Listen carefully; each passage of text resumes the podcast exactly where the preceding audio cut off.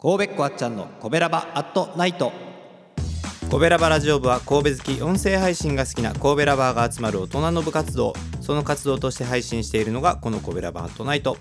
担当パーソナリティごとにさまざまな切り口で神戸の魅力を発信していきます。日曜日はウィークリーコベラバ部長のあっちゃんが1週間のコベラバアットナイトを一発撮りで振り返ります。はいこんばんは。今週も振り返っていきたいと思います。まずは月曜日のお二人ですね。スタジオ稲荷のお二人。食い込みパンツのようなスタイルで楽しいことをやっていくチーム。ということでおもろいな、えアンパンマンミュージアム全世代化計画その2ですね、えー今回はアダルトアンパンマン。ということで、えーアンパンマンミュージアムをね24時間体制でも使い倒していこうというそういう感じで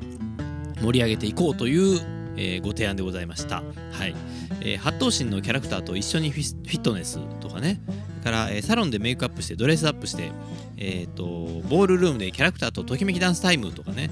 もうあの本当にどっからそんな考え方が飛び出てくるんだろうと思いながら楽しく聞かせていただきました。癖になります。皆さんぜひ聞いてみてください。来週も楽しみです。えーそして火曜日はギーターともこさんです。関西弁を思い出しながら神戸インク物語を紹介ということなんですけども、まあ、これね月曜日からバトンを受け取る火曜日ということでどうもね、えー月曜日のスタジオ稲荷の、えーお二人の、えー食い込みパンツスタイルに すっかりハマってしまったようですねともこさんもね。はい。あのともこさんもハマってる月曜日も、えー聞いていただきつつ、えー引き続きね火曜日も聞いていただければなと思うんですけども。で、えー今回は今回もですね先週に引き続き港島アイランドブルーということで、えーこれまでにも、えー神戸インクの青系のねブルーの、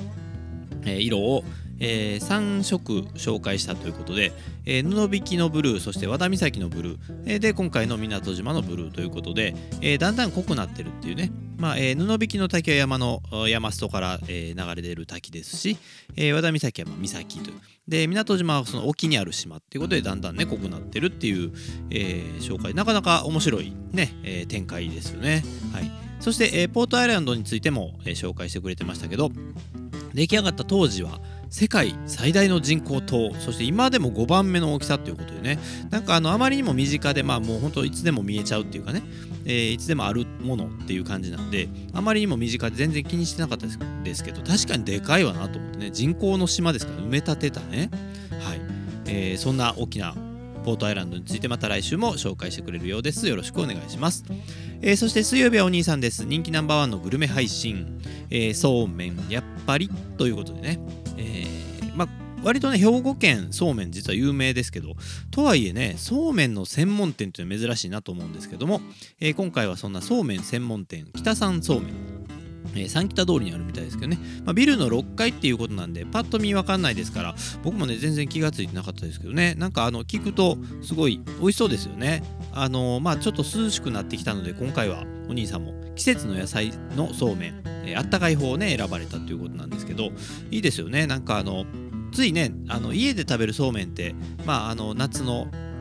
ねもうほんと茹でた茹でただけみたいな感じのが多いと思いますけどまああの乳麺とかもありますけどねあったかいおそうめんも美味しそうやなと思いながら聞かせてもらいました。まあ兵庫県のおそうめんほんと美味しいですからね。あのおすすめですよぜひね、えーそんなお兄さん、えー、とこの6階にあるね三宮のお店、えーで窓から空を見上げているということでねまあなんか秋だなと思いましたはい、えーぜひ皆さんも聞いて美味しい配信を確認していただければと思います、えーそして木曜日はかほしさんです、えー今回も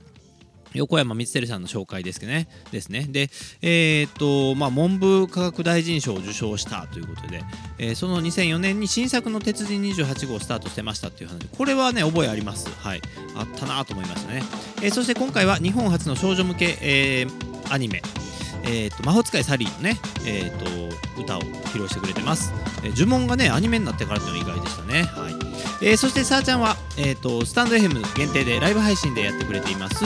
えー金曜日ですね、えー新企画、えーここの間からやってますがメイドイン神戸化計画ということで今回は鬼塚タイガーの靴毛利マークの下で売ってるよを紹介してくれました。ありがとうございます。ああやっぱり月曜日も入ると時間がねこの番組また来週褒める文化を推進するトロフィーの毛利マークの提供でお送りしました。